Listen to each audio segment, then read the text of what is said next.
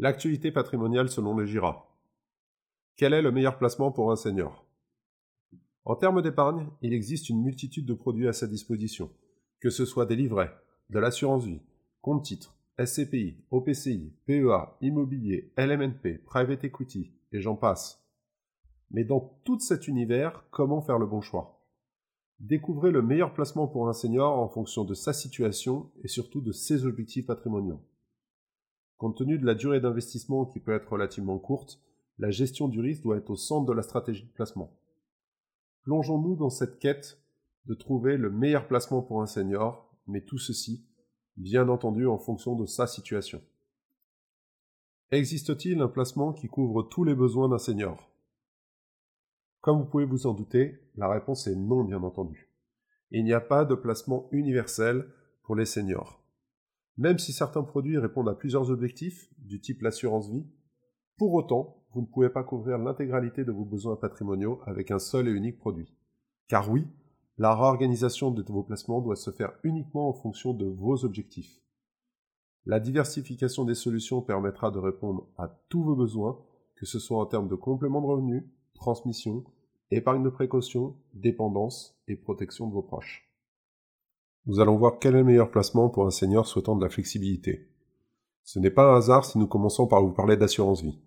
Car si vous ne devriez avoir qu'un seul placement pour des raisons de simplification de gestion, même si ce n'est absolument pas souhaitable, l'assurance vie serait le placement le plus polyvalent pour un senior, car elle conjugue, à elle seule, grande souplesse de gestion, fiscalité avantageuse pour la perception de revenus complémentaires, règles de transmission très favorables, ainsi qu'un large panel de supports d'investissement pour faire fructifier un capital quel que soit votre profil investisseur. Surtout, continuez à alimenter vos contrats d'assurance vie, donc même après 70 ans. Car contrairement aux idées reçues, les versements effectués sur un contrat d'assurance vie après 70 ans revêtent un intérêt patrimonial majeur. Pour rappel, tous les versements effectués avant 70 ans en assurance vie permettent de transférer un capital à hauteur de 152 500 euros en franchise d'impôt. Au-delà, la taxation n'est que de 20%, et cela quel que soit le degré de parenté entre le défunt et le bénéficiaire des fonds. Donc, si vous avez moins de 70 ans, continuez à alimenter vos contrats d'assurance vie, ne serait-ce que pour la partie transmission. Pour tous les versements au-delà de 70 ans, il existe un autre mécanisme de faveur.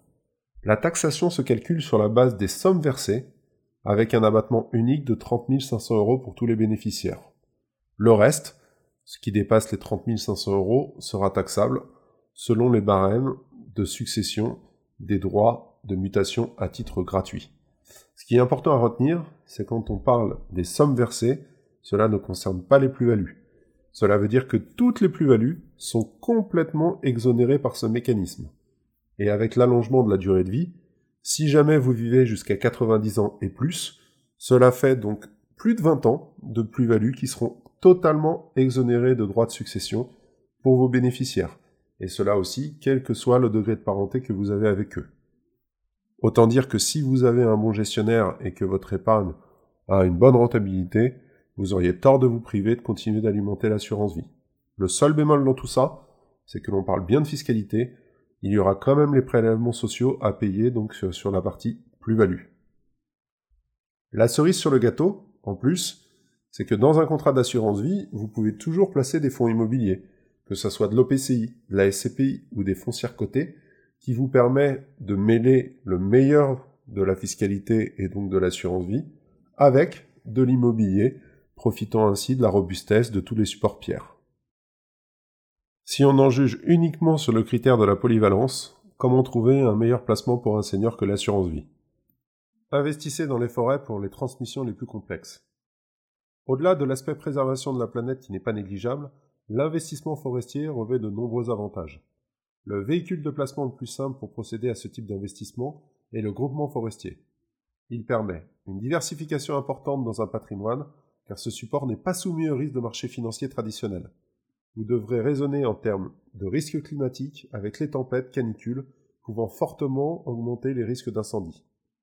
Il permet aussi une accessibilité, une gestion et une mutualisation du risque à partir de 5000 euros d'investissement minimum.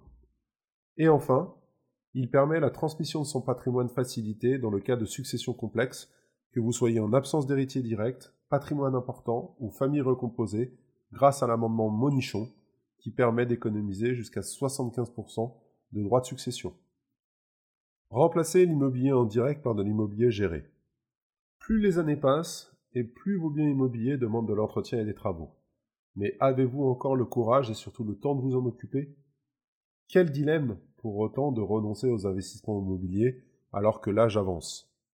Ne cherchez plus, car vous avez la possibilité de continuer à investir en immobilier à travers de l'immobilier géré, que ce soit sous forme d'immobilier physique, à travers les biens en résidence de service, ou via la pierre papier, SCPI, SIC ou OPCI, qui vous permettront de continuer à percevoir des revenus complémentaires pour vos vieux jours, sans avoir à aucun acte de gestion à effectuer. J'ai bien dit aucun acte de gestion à effectuer. Vous profitez également des plus-values immobilières lors de la revente. La gestion du parc se contentera à une simple déclaration de vos revenus annuels, et cela avec une possibilité de même déléguer cette déclaration de revenus. Et enfin, pensez location meublée en résidence de service. Avoir des revenus complémentaires sans vous occuper de votre parc immobilier et de la gestion de vos locataires, c'est ce que vous propose l'investissement en résidence de service gérée.